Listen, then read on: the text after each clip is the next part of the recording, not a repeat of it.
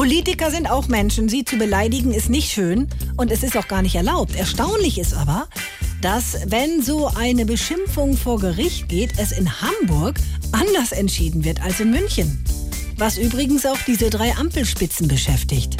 So, Kinders, dann sag doch mal, was war eigentlich mit dieser Anzeige? Meinst du mich, Olaf, oder den Robert? Also, soweit ich mich erinnere, Hört, hört. hat in Hamburg jemand den Habeck Vollidiot genannt und dann hast du den angezeigt. Ja. Und dann hat ein Gericht gesagt, das ist aber erlaubt.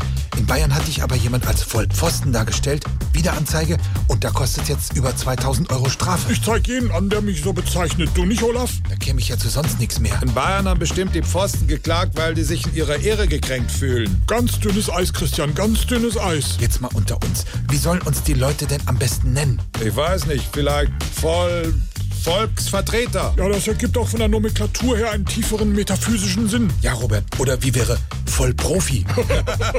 Merkst du selber, oder? Ja, vor allem ist das falsch. Es antizipiert ja, ich würde mich als Doktor der Philosophie mit den Mechanismen einer kapitalgetriebenen, überwiegend exportabhängigen Marktwirtschaft auskennen. Dafür war das Studium jetzt wirklich nicht. Was mich wundert, dass die sich ausgerechnet in Bayern so zart beseitigt sagen und den Vollpfosten anmahnen. Olaf, Telefon. Scholz, schönen guten Tag. Grüß Gott, hier ist der Magus. Wir haben gerade die Ohren geklingelt. Habt ihr über mich geredet? Ja, uns ist nicht klar, warum er mich in Hamburg Vollidiot, in Bayern aber nicht Vollpfosten nennen darf. Das kann ich dir sagen, Robert, weil in Bayern der Begriff Vollpfosten geschützt ist. Von wem? Ja, von mir. Auch für den Robert. Schmarrn, natürlich für meinen guten Freund Aiwanger. Gell, Hubert? Ja, und für meinen Bruder. SWR 3